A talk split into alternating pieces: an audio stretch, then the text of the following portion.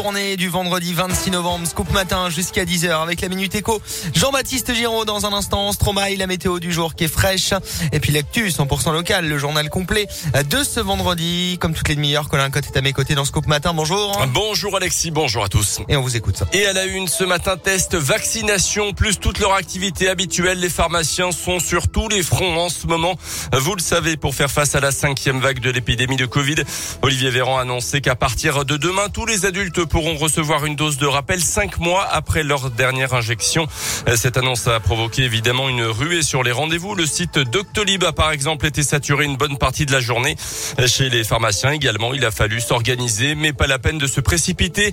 Pour le moment, il n'y a que très peu de doses dans les officines, selon Nicolas Verdier, le président du syndicat des pharmaciens du Puy-de-Dôme.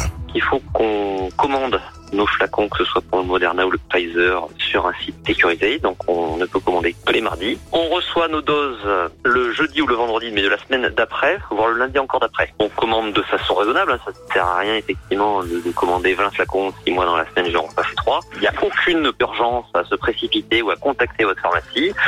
On vaccinera, on fera face. Une annonce euh, comme ça faite de façon aussi courte euh, sur toute la population, euh, on nous change tout le temps nos paramètres, on a du mal à suivre. Ah, le ministre de la Santé Olivier Véran qui a aussi annoncé que la durée de validité des tests Covid demandés pour le pass va passer de 72 à 24 heures. Le port du masque redevient lui obligatoire dans les lieux clos, même là où le pass sanitaire est demandé. Dans la région, le taux de vaccination avoisine les 90% chez les 12 ans et plus. D'après l'agence régionale de santé, près de 685 000 personnes ne sont pas du tout vaccinées. Concernant le rappel, le taux est de 73% chez les 65 ans et plus. Dans l'actu en Auvergne, également trois individus de 13, 15 et 18 ans interpellé mercredi soir à Clermont après avoir volé le portable et la carte bancaire d'une habitante sous la menace d'une arme blanche selon la montagne. Les faits se sont produits vers 19h rue du Puy-Martel. L'un d'eux a été mis hors de cause. Deux ados étaient toujours en garde à vue hier. L'incendie d'un hangar agricole de 500 mètres carrés, c'était à Saint-Gervais d'Auvergne hier après-midi. Des engins et du fourrage ont été détruits. Les flammes ont également touché une bonne partie de l'habitation de l'agriculteur qui était absent au moment des faits.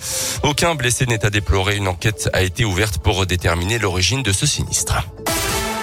Dans le reste de l'actualité, après la mort d'au moins 27 personnes dans la Manche, le Premier ministre britannique demande à la France de reprendre tous les migrants qui arrivent en Angleterre depuis les côtes françaises.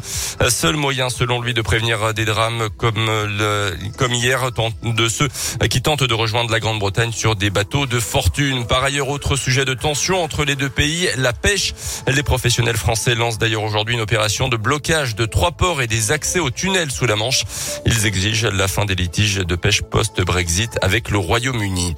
Du foot avec hier la victoire 3-1 de Lyon sur la pelouse de Brondby en Ligue Europa. Cinquième journée, l'OL était déjà qualifié. Doublé de Cherki, but de Slimani. Qualification également de Monaco. Marseille est éliminé après sa défaite à Galatasaray. Et puis une nouvelle distinction pour Julien Alaphilippe, le double champion du monde de cyclisme, originaire comme vous le savez de l'Allier, a remporté pour la troisième fois d'affilée le vélo d'or du français du magazine Vélo Magazine qui récompense donc le meilleur cycliste français de l'année.